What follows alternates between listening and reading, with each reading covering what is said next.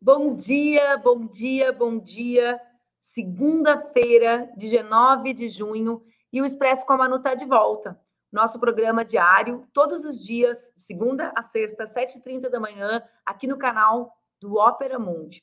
O nosso programa, na sexta-feira que passou, foi cancelado porque a cidade de Porto Alegre foi atingida por um ciclone extratropical de grandes proporções. Junto ao ciclone, fortes chuvas atingiram a nossa cidade, a cidade que eu vivo e a cidade que o Expresso é apresentado para vocês. Esse ciclone foi devastador. Eu não consegui chegar na cidade, levei mais de 20 horas para chegar aqui e quando cheguei, fiquei muito impactada. Nós já temos 13 óbitos, foram reportadas mais de 3.700 pessoas desabrigadas e quase 700 pessoas desalojadas.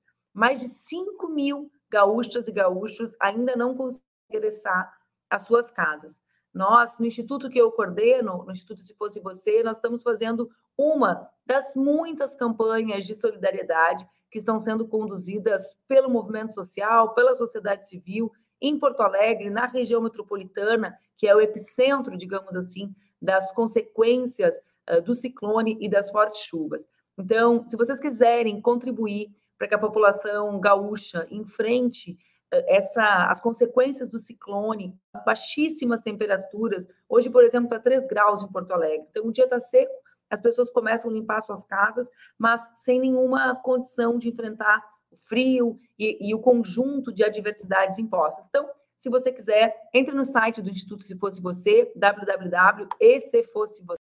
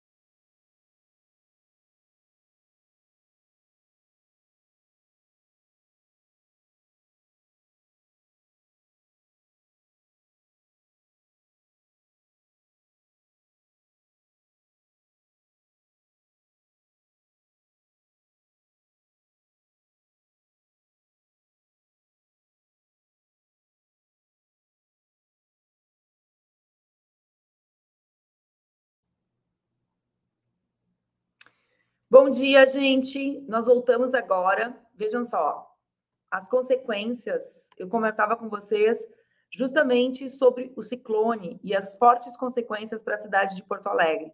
E uma dessas consequências é a absoluta instabilidade. Nós não temos energia em vários pontos da cidade, internet nem se fala. Por essa razão, imagino, nós tenhamos caído e eu estou fazendo com outra internet nesse momento o programa. Eu peço desculpas para vocês e, e eu falava justamente que existem inúmeras campanhas da sociedade civil que buscam arrecadar para que a sociedade possa enfrentar as consequências. Muitas comunidades sem água, muitas comunidades sem produto de limpeza, são milhares de pessoas que perderam absolutamente tudo. Então, eu volto fazendo o mesmo apelo que fazia antes, para que vocês uh, estejam conosco nessa imensa rede de solidariedade. E já justifico mais uma vez, essa foi a razão da nossa entrevista não ter ido no ar na sexta, ela vai na próxima sexta. E essa foi a razão, imagino eu, pela qual a internet daqui caiu agora. Vocês estão vendo um pouco das imagens do que foi o ciclone extratropical que atingiu Porto Alegre, mas não só Porto Alegre, as cidades da região metropolitana foram muito fortemente atingidas. Nós temos mais de 13 óbitos, são milhares de pessoas desabrigadas. Vamos lá, vamos fazer o nosso giro rapidinho pelo final de semana, pelas notícias, porque o programa de hoje está bem, bem, bem especial. Ontem, os jogadores da seleção, isso a gente comentou, eu e a Mara Moura no programa de quinta-feira, jogaram de uniforme preto, em protesto ao racismo durante o amistoso contra a Guiné. Mas essa partida, que foi realizada lá em Barcelona, enquanto os times estavam em campo, um dos amigos justamente do jogador Vini Júnior foi vítima de racismo na entrada do estádio. Felipe Silva, que é esse amigo do Vini Júnior, chegava para amistoso entre Brasil e Guiné, lá em Barcelona, na Espanha, quando foi abordado por um segurança que, de maneira. Uh, tirou uma banana do bolso, né, gente? E, e, e falou: mãos para cima, essa é minha pistola para você. Ou seja, reproduzindo as imagens de racismo que nós vemos cotidianamente no futebol. Eu resgato aqui algo que eu e a Mara Moira falamos no nosso encontro de quinta. As instituições, como é o caso da CBF, mais do que atos simbólicos, embora o simbolismo seja importante, precisam efetivamente agir para que o racismo que deixe de uh, aparecer, deixe de se manifestar de maneira tão gritante no futebol brasileiro e mundial, porque isso não acontece só fora do Brasil, não, isso acontece também aqui dentro do Brasil. Eu resgatava um caso do Márcio Chagas, que foi árbitro de futebol aqui no Rio Grande do Sul e que, uh, num dos episódios, na Serra Gaúcha, ao sair do estádio, teve seu carro repleto de bananas e não foi acolhido uh, pela Confederação Gaúcha naquele episódio. Nosso, desde o nosso último programa, também rolou a descoberta dos documentos que organizavam o passo a passo do golpe. Muita gente dizia que era, digamos, um aumentativo da realidade falar que o Bolsonaro organizava um golpe de Estado. Pois bem, a matéria publicada pela revista Veja coloca que a PF encontra um passo a passo organizado no celular do Mauro Cid. Quem é o Mauro Cid? Vocês lembram? O ajudante de ordens do Bolsonaro. O documento previa intervenção militar que dependeria da autorização do Bolsonaro para impedir que Luiz Inácio Lula da Silva assumisse a presidência após as eleições.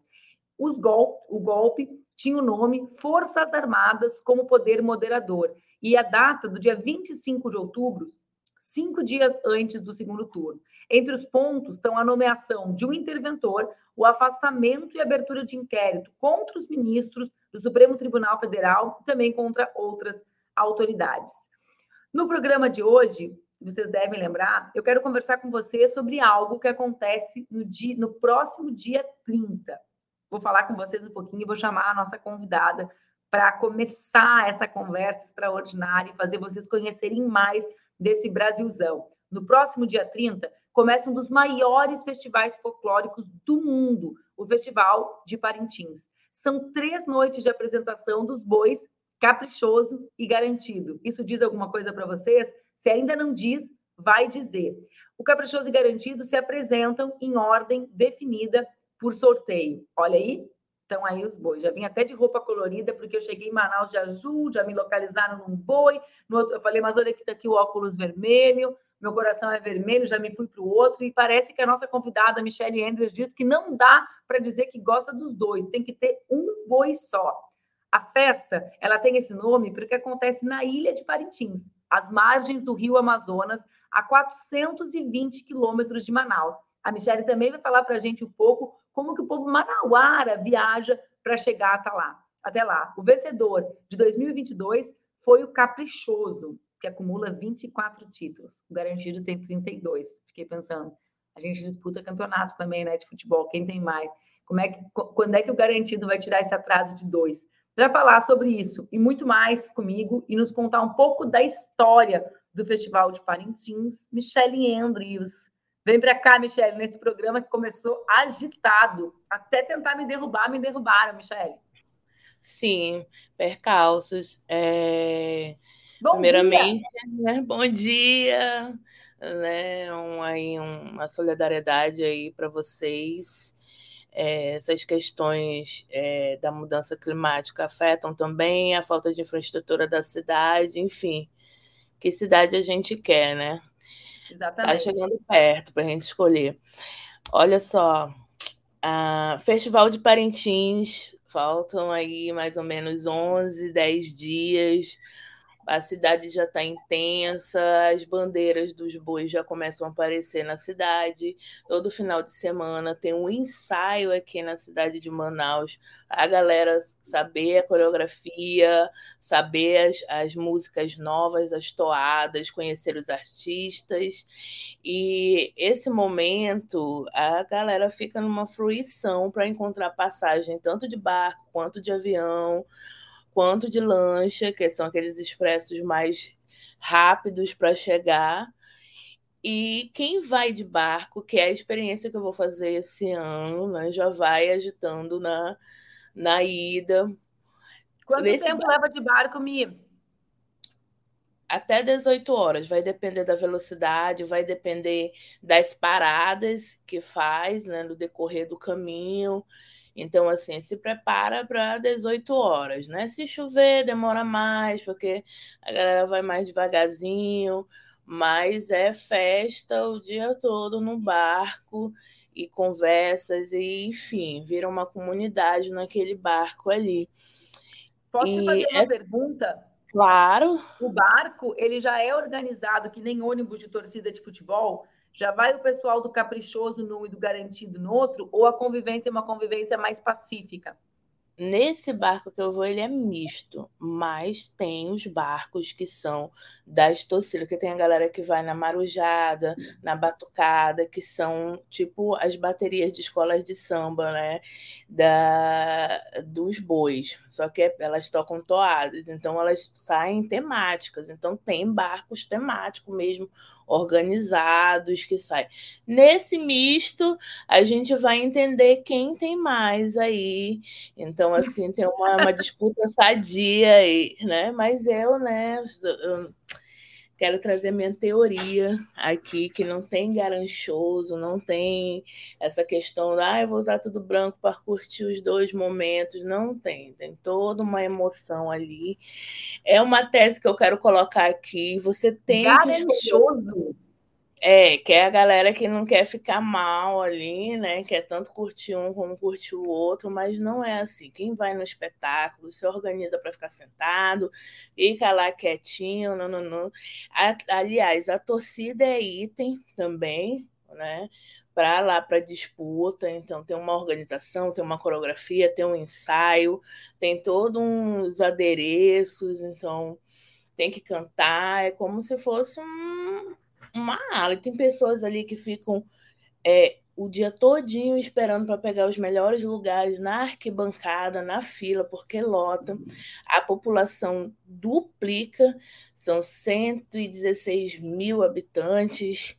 E aí eu estava escutando o secretário de Cultura, ele falou que duplica, né, a cidade toda se organiza para esse momento, para mexer na economia e você tem que escolher o seu boi. Então, qual foi a experiência que eu fiz para escolher o meu? A primeira vez que eu fui, avali já jovem linda, e aí eu passei um dia no garantido e passei um dia num caprichoso. E aí o espetáculo que me encantou foi o do caprichoso. Então todo mundo tem que fazer essa experiência tanto numa torcida quanto na outra, assistir, ver, conversar e escolher o seu boi, né? Porque esse é o charme de Parintins, você escolher um boi para torcida e curtir aquilo, porque isso também vira uma é, tem, vira um, um, um, momento ali do espetáculo da, da, cultura popular ali na arena, né, como temática, essa disputa do, do, de ficar fazendo a, a, a rivalidade. Então, me, me você... explica uma coisa: cada um se apresenta num dia? Não, todos, todos eles se apresentam no, no, nos três dias. É, tem um sorteio para saber quem vai abrir cada noite. É isso, né? O diferencial. Ah, entendi. Então, Nas todos três noites, três, os dois bois se apresentam. Isso, e tem um roteiro ali, são questões temáticas que quem assistiu ano passado viu que essa questão do, dos defensores de direitos humanos foi muito presente nos dois bombais. Então, falaram sobre a violência na mata, sobre as questões da Amazônia, sobre as lendas, enfim. Então, tem, para além da temática, que são as lendas amazônicas que são reproduzidas ali na arena, tem também essa questão social muito antenada à contemporaneidade. E levanta, assim, assim como o Big Brother está lá levantando pautas da sociedade, dentro da arena também são observadas, trazendo para a contemporaneidade essa questão do blackface, a questão de respeitar nas músicas, então gera também um, todo um debate ali. E é bem diferente porque tem esse lance da tradição. É, é, é, a galera já está comentando aqui que eu estou puxando sardinha pro caprichoso. Não, não puxei sardinha, meu amor, porque se eu fosse puxar sardinha, é, seria que uma rivalidade. Estou explicando o que, que calmamente. é. Calmamente, eu estou achando que você está explicando calmamente. Né? né? Eu, eu acho. calmamente. Mas é, tem sim essa questão dentro da arena de explicar. Tanto é, por exemplo, que você, tanto no Caprichoso quanto no Garantido, teve essa questão do Dom e do Bruno ali, né, colocado muito presente, a homenagem às lideranças é, que estão vivas, mas que estão ali sofrendo a, as ameaças. Né? Então, tem isso muito presente, uma abertura. É, faixas, e várias toadas trazem essa questão de, do entendimento do que é a Amazônia, né? dentro para a gente proteger das questões da, da, das etnias. Enfim, é um espetáculo incrível para a gente se incorporar. É o maior, né? Quando você vai fazer uma pesquisa na internet, é o maior a céu aberto. Então, todo mundo vai para lá organizado, já tem gente lá se preparando. Então, tem tanto aqui na capital quanto na cidade. Tem também a festa dos visitantes, que a galera é, do poder público se organiza para levar atrações nacionais mescladas com as locais e tem sim essa disputa de ah, você que é turista vem para cá para o Caprichoso, você venha para cá para o Garantido. Esse é o charminho de festival de Parintins. Deixa eu te fazer uma pergunta, na verdade várias, assim. É, eu estava estudando e o boi já tem mais de 100 anos, né? Foi criado primeiro em 1913, são 110 anos, se uhum. eu estou calculando direitinho. Uh, Para quem é do sul, por exemplo, a simbologia do boi é, uma, é completamente desconhecida, né? Agora, ainda quando a gente estava entrando, a Luísa da produção falou: Nossa, eu nem sabia que a música do Meu Coração é Vermelho era relacionada ao festival. Porque tem, isso que a gente sempre fala, né, né Michele? O Brasil não conhece o norte do Brasil, né? Conhece muito pouco, é muito pouco representado, é muito pouco uh, divulgado, é muito pouco trabalhado, né? E é uma imensidão cultural uh, e, e de potencial, né? Então, eu queria te fazer duas perguntas. Acho que tu vai conseguir me responder, mas também, se não conseguir, a gente corre atrás. Eh, qual é a origem da representação do boi? Da onde sai o boi? Né? Como algo que é celebrado, que, organiza, digamos, a cultura popular. tem, assim, historicamente tem essa questão do Nordeste, né? Sim. Trazendo o boi caprichoso, ele sai daqui da Praça 14 e o garantido já nasce lá. Dizem que antes tinham é, mais um boi, mais um boi, né? E no decorrer dessa transformação ficou os dois. O que que era? Isso vem de o que mais ressalta assim é de promessas que andavam pelo pelos bairros fazendo a promessa, fazendo aquele cortejo com bois, com boi, e aí isso foi tomando forma, foi criando, foi pegando ali a fama, a galera foi gostando. Isso eu estou explicando assim, né? Sem dar tá né? Então a galera foi incorporando e aí foi surgindo e foram criando as toadas que era mesmo uma questão de promessa e tal. E aí isso foi se incorporando, aumentando, aumentando ao ponto de criar até um, assim como tem um sambódromo lá em Parintins, tem um bumbódromo. Né? Então ela é realmente dividida ao meio ali, onde tem vermelho e tem azul. É, os patrocinadores incorporam a cor de cada boi e assim, explicando por alto, foi isso, é uma promessa que vem ali surgindo na caminhada e a disputa foi rolando entre os dois bois. Aí alguém perguntou aqui, por que, que não tem mais bois, né? Que é um... Hum. Uh, existe espaço para ter mais boi? Não, não. É, já se consolidou os dois bois garantido e caprichoso. O que que acontece ao redor? Tem o boi, vou pedir ajuda aqui, o, o é, é boiolinha, né? Que são é, o boi é um boi da diversidade da galera LGBT que tem Ai, esses bois, tem coisas ao redor, assim, é né? tipo né? O carnaval de rua e o carnaval do sambódromo, é isso? Exatamente, exatamente. Então, na rua, por exemplo, tem outros Ó, oh, gente, pelo amor de Deus, é uma explicação por analogia. Exatamente. Mas fora do espaço do bumbódromo, pode rolar, tipo, blocos com outros bois. É, não, esse, esses bois foram criados mesmo dos, dos bois, dos bois, do caprichoso tem o seu boi da diversidade, o garantido Ai, tem o seu boi. vinculado a eles. É tudo vinculado, então Mas assim. Nada é consegue um... fugir. Nada consegue. Exatamente, é exa... Hum, exatamente isso. Você não vai fugir de não decidir qual é o seu boi. Não tem. Tem pessoas antes, quando não tinham corante, que tinham lá os seus. É, é, suas piscinas. Teve gente que nem colocou a água azul Mentira! Não, ficou seco, exatamente. Tinha piscina porque era uma questão mesmo ali, nossa, de padrão de casa boa, mas não colocava água azul, não colocava cloro, não colocava nada azul. E os, a, a, a, os, os, os azulejos eram vermelhos, e aí tem casas que elas viram um museu ali para você saber a história. Ali a senhora é mais antiga, ele é o senhorzinho mais antigo. Então a cidade toda ela tem sim a sua divisão. Tem bairros que são do garantido, tem bairros que são do caprichoso. É isso que eu quero mostrar aqui, deixar registrado. Então, assim, ah, eu sou os dois bois. Gente, isso não existe.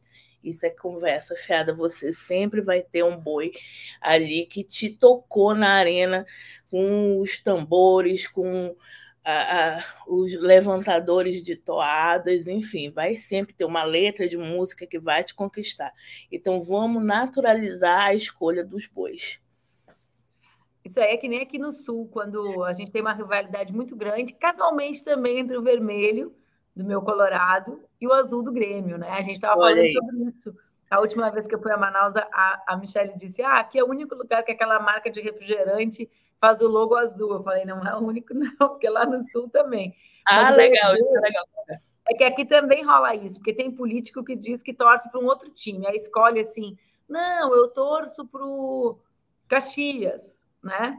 E a gente sabe que, na verdade, claro que tem torcido Caxias, tem torcido Brasil de Pelotas, que é uma, uma das maiores, inclusive, do estado, mas em geral, quando o cara diz assim, eu torço para um time X, que é um time menor aqui de Porto Alegre, o cara não quer escolher entre nenhum dos dois para não entrar na rivalidade. Tu acha, Michele, que quem não quer escolher nenhum dos dois é porque não quer entrar na rivalidade, quer dar uma sabonetada, é, assim? E eu quero colocar aqui, mano, que isso pega muito mal. Então, assim, se você quer entrar no espírito de Parintins, é muito importante você escolher o seu boi. Eu não estou falando aqui que você não pode ser um apoiador da cultura popular brasileira, nananã, isso, ok, você pode manter esse discurso, tem que ter investimento, valorização dos trabalhadores da cultura, mas quando você ali vai ver debate e vai um momento para assistir o espetáculo, você vai ter o seu coração ali palpitando mais forte para um ou dos outros. E é bom comentar isso, porque isso é aquela rivalidade sadia, tranquila que se tem do Festival de Parintins. Então, assim, claro que, ó, só para trazer uma experiência, você passa um dia no Caprichoso, passa um dia no Garantido, e é importante escolher um dos dias para ficar fora, porque ao redor tem uma economia, ah. os comentários das coisas que vão rolando, o comércio ali, a comunidade, que é sensacional para você. A comida entender. maravilhosa. Exatamente, típicas.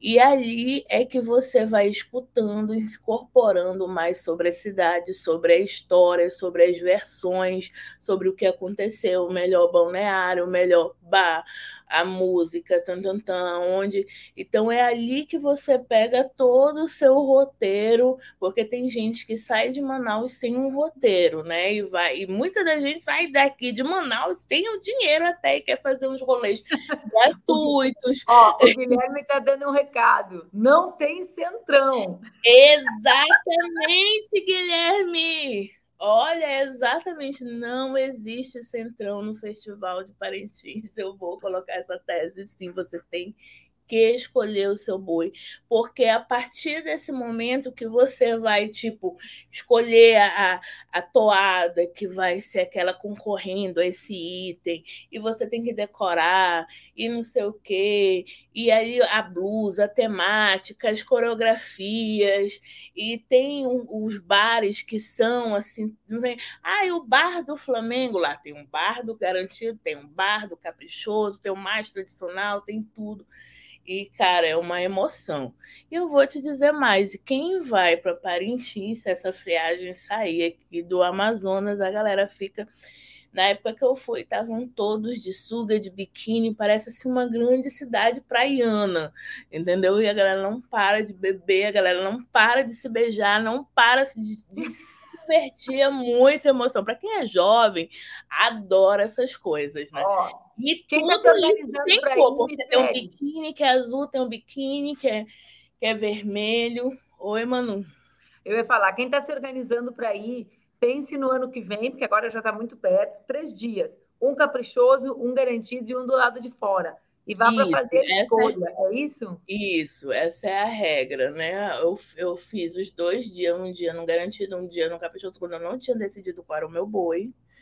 E aí, um outro dia na rua, porque né, nós, nós somos trabalhadoras da cultura, nós somos jornalistas, nós somos pessoas ali que mantêm um lado crítico, então também participei de um dia fora para me saber como era o comércio, quais são as situações, olhar ali um pouquinho do galpão, como é que se organiza, como é que está a precariedade, o que, que avançou, o que, que não avançou, né? Então, enfim, foi isso. Tu me, tu me disseste, né, quando eu estava em Manaus mês passado, Tu me falou um pouco sobre as condições de trabalho da turma, né? Que o uhum. festival uhum. avança, vai ficando cada vez mais bonito para ver, mais gente quer ir ver, mais gente conhece, né? E ao mesmo tempo essa a condição de trabalho dos operadores da cultura local, locais, não avança na mesma proporção, né?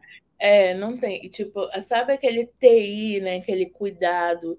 Tanto é assim, ó, solidariedade ao meu boi que teve, pegou fogo o galpão queimando aí algumas itens que que são do primeiro dia, isso prejudica, mas a partir disso também tem as condições de trabalho, tem é, dormindo de forma precarizada, tudo isso existe e a gente não vê assim uma questão já organizada, né? Para como acolher, onde ficar. É, não se tem um trabalho forte enquanto turismo comunitário, né? Então você, porque lá assim não vai ter hotel para todo mundo, não vai ter casa para todo mundo. E aí a galera tipo organiza camp, organiza alugar casas, né, para um, um, número de gente. É, e você não vê nenhum trabalho sistematizado, apoiado em relação ao turismo comunitário, ao lance local, como também você não vê é, um trabalho mais forte sobre a proteção desses trabalhadores, operadores que ficam no galpão, que precisam ser valorizados para saber qual é a condição, se tem a proteção, se não tem é, é, como qualquer outra indústria ali do entretenimento trabalharia. Enfim, e isso não é divulgado, isso não é colocado, a gente só vê o espetáculo, mas existe uma precarização ao redor ali, porque cultura, infelizmente, ainda é muito criminalizada ainda é, não tem uma sistematização, uma regulamentação e também, claro, a falta de vontade política de quem está ali enquanto prefeito, quem está ali enquanto governador, para potencializar isso da melhor forma. Então você vê um recorte ali que é só o espetáculo, mas nos bastidores tem toda uma engrenagem, um ecossistema que possivelmente pode se tornar, até eu estava comentando aqui com o meu esposo, que é popular. Cara, se você der uma pesquisada hoje nas passagens, não é qualquer pessoa que pode ir, né? É, se você não se organiza para ir de barco, vir para cá, as passagens ficam muito caras. Então, assim, a gente não pode normalizar essa, esse, esse abuso econômico é, que ocorre, né? Então, assim, já para jogar uma, uma provocação, né?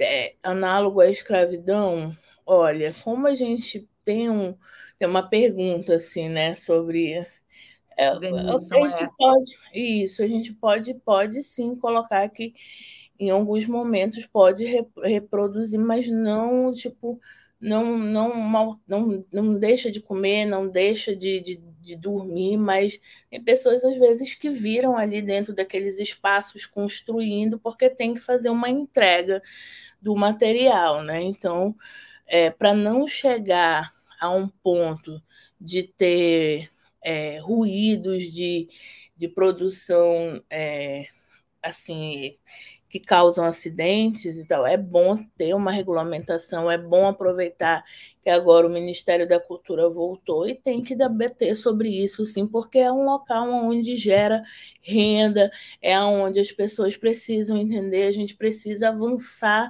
nessa questão. É, profissional dentro do, dos espaços que operam essas alegorias, né, para facilitar.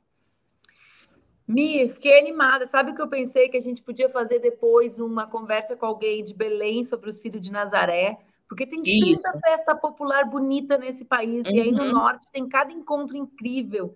E quase Isso. ninguém, né? Mesmo que as pessoas conheçam, conhecem de ouvir falar, conhecem do nome, né? Mas não conseguem entender a dimensão dessas festas na organização de toda a cultura popular daquela região, né? O boi para o estado do Amazonas, o sírio para o estado do Pará, né? Então é tão lindo, ou as festas juninas mesmo. Sabe que aqui no sul, uh, quando a gente fala em festa junina, tem uma outra dimensão. Essa dimensão do Nordeste brasileiro, né, de Caruaru, de Campina Grande, é uma dimensão abstraída. As pessoas falam assim: ah, como é que é? Né? Agora, sábado, alguém me estava perguntando como é que é. Eu falei, cara, é a maior festa que pode existir naquele lugar, né?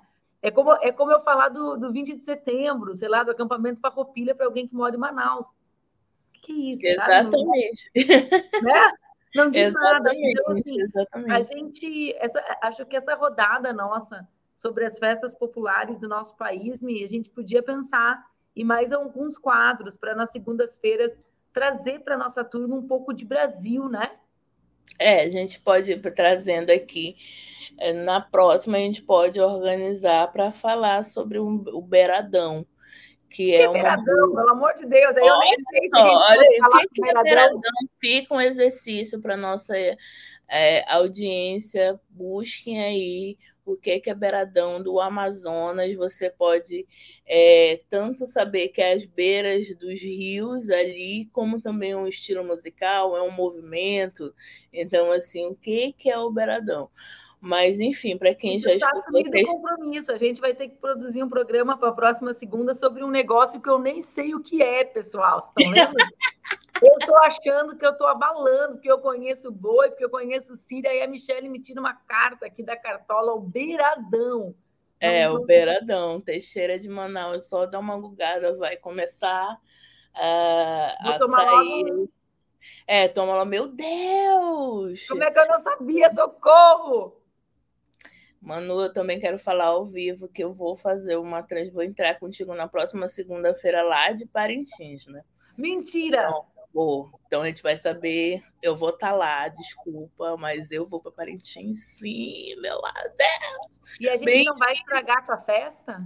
Claro que não, vai ser uma festa. Agora, se eu não garanto, né? Você vai estar, ah, Manu, tipo ao vivo, né?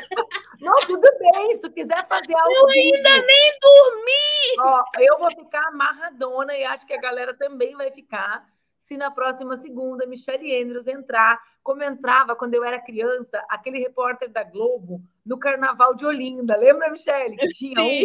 Como é que era o nome dele, gente? Um uh, careca, que tinha um bigode. É, o nome dele. Ele era maravilhoso. Sim, com certeza. Eu entrava, a gente estava sentado, eu morava no interior, aqui na fronteira com o Uruguai. E aí a gente estava ali parado e daqui a pouco ele entrava. Pois é, o pessoal todo certinho no Sambódromo. Ô, oh, boa tarde, agora a gente está aqui no Sambódromo do Rio, passou a Beija-Flor. Aí ele, ah, estamos aqui no Carnaval de Olinda, lembra? Exatamente.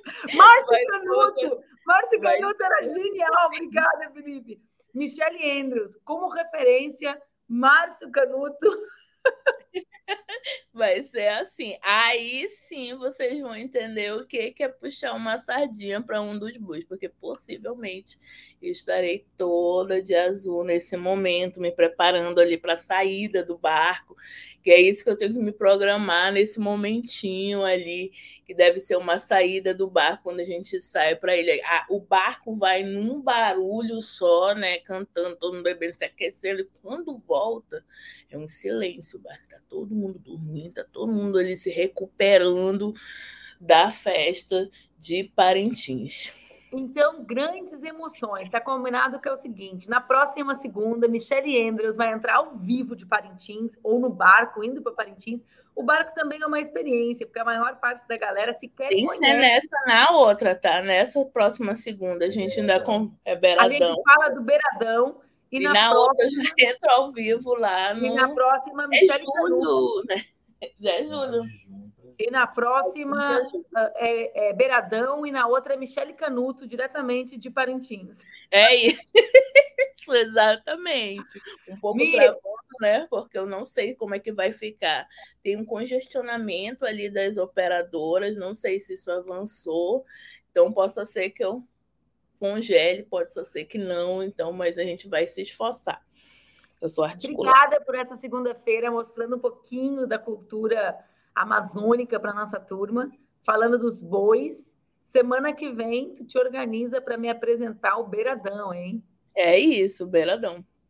Um beijo bem grande, obrigada pela tua participação. Mais essa segunda. Beijo, gente. Que loucura, gente.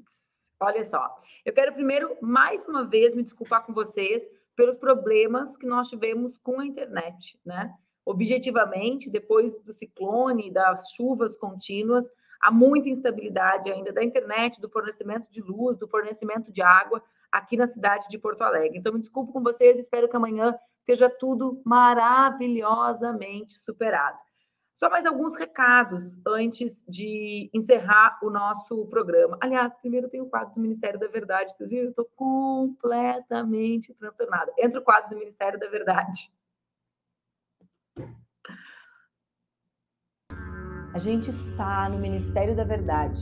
Aqui a gente fala sobre comunicação e enfrentamento ao discurso de ódio e extremismo. Hoje eu quero conversar contigo sobre a necessidade que tu tens de compartilhar as notícias falsas e os conteúdos feitos contra nós. Vê bem, para que mesmo tu precisa fazer todas as tuas amigas e os teus amigos saberem que estão mentindo sobre o presidente Lula? Qual a razão de tu fazer todo mundo ver o Bananinha vendendo camiseta ou a Micheque comercializando produtos de beleza? Quando tu fazes isso, tu dá notoriedade ao conteúdo deles. E eles sobrevivem a partir dessa notoriedade e da construção da agenda pública a partir da dimensão que muitas vezes nós damos aos conteúdos deles. Mas, Manuela, eu não tenho que enfrentar o conteúdo deles? Eventualmente tem. Quem é a pessoa? Qual é a dimensão? Qual a legitimidade alcançada por esse conteúdo? Às vezes, é preciso enfrentar. Noutras vezes, quem faz com que o assunto seja importante não são eles, somos nós, por compartilhar obsessivamente tudo aquilo que eles produzem. Esse foi o Ministério da Verdade. Fiquei atrapalhada com o fim da internet. Eu estou usando a internet do celular, no computador, tá uma confusão, gente. Quinta-feira a gente teve problema na internet em Brasília. Sexta-feira, simplesmente eu não estava em lugar nenhum, porque eu estava tentando chegar em Porto Alegre, absolutamente a cidade destroçada pelo ciclone e pelas chuvas. E hoje a internet continua ruim. Mas vamos lá. Ontem, no dia 18 de junho, foi o Dia Internacional de Combate ao Discurso de Ódio. Essa é uma data escolhida pela Organização das Nações Unidas para que os governos, as entidades internacionais, a sociedade civil divulguem estratégias para identificar, abordar e combater a prática. No dia 3 de julho, eu e todo um grupo de mulheres e homens que contribuíram, nós vamos entregar ao ministro Silvio Almeida o relatório do grupo de trabalho sobre discurso de ódio e extremismo, com ações, uh, e observações para que o governo brasileiro haja no enfrentamento desta, que é uma das chagas, uma das marcas do que nós vivemos no Brasil no último período. A ONU trata discurso de ódio de maneira muito séria, porque sabe que o discurso de ódio é aquilo que origina diversos processos de guerra civil em alguns países e de verdadeiros genocídios de populações, como aconteceu, por exemplo, em Ruanda, né? E acho que vários de vocês conhecem. Quem não conhece, pode ler o livro Baratas, de uma escritora uh, franco-ruandesa que chama-se Scholastic Mukasongo. A Scholastic, nesse livro, deixa claro como o, a, a, rádio teve um papel, a partir do discurso de ódio, da construção de um verdadeiro genocídio, provocado por pessoas muito próximas, por vizinhos, por professores que muitas vezes uh, denunciavam a etnia dos seus estudantes sem ao mesmo saber as consequências que aquilo poderia uh, acarretar. Então, ontem foi esse dia, um dia importante. Nos próximos 15 dias, na segunda, dia 3, vocês vão conhecer em primeira mão, aqui no Expresso com a Manu, o conteúdo do GT de enfrentamento ao discurso de ódio e extremismo no nosso país. Às 8h30, olha só, no dia 21, tem a sabatina do Zanin, e no dia 22 dessa semana tem o julgamento que pode tornar Bolsonaro inelegível. A semana promete e vocês vão poder acompanhar, espero eu, com internet de qualidade, todas as novidades aqui no Expresso com a Manu. Um abraço, uma boa semana e até amanhã às 7h30.